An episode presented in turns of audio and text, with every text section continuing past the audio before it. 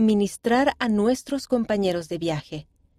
Doctrina y Convenios, secciones 81 a 83, del 19 al 25 de julio. Socorre a los débiles, levanta las manos caídas y fortalece las rodillas debilitadas. Doctrina y Convenios, sección 81, versículo 5. El presidente Thomas S. Monson, un ejemplo de ministración. Edad cuando se le llama como obispo, 22. Número de miembros del barrio, más de mil.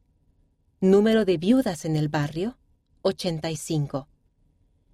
El elder Jeffrey R. Holland del Quórum de los Doce Apóstoles habló sobre la forma en que el obispo Monson cuidaba de las viudas. Quizás muchos sepan que todos los años el joven obispo Monson se tomaba una semana de vacaciones en época de Navidad para visitar a cada una de las 85 viudas de su barrio.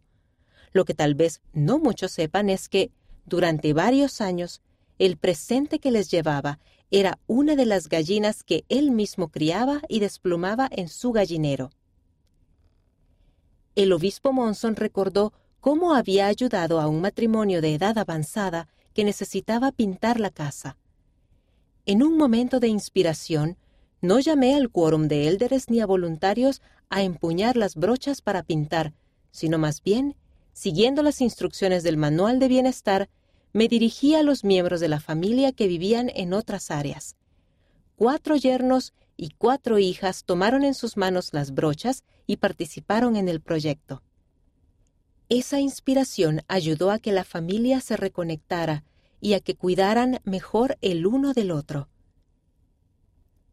No podemos amar verdaderamente a Dios si no amamos a nuestros compañeros de viaje en este trayecto mortal. Presidente Thomas S. Monson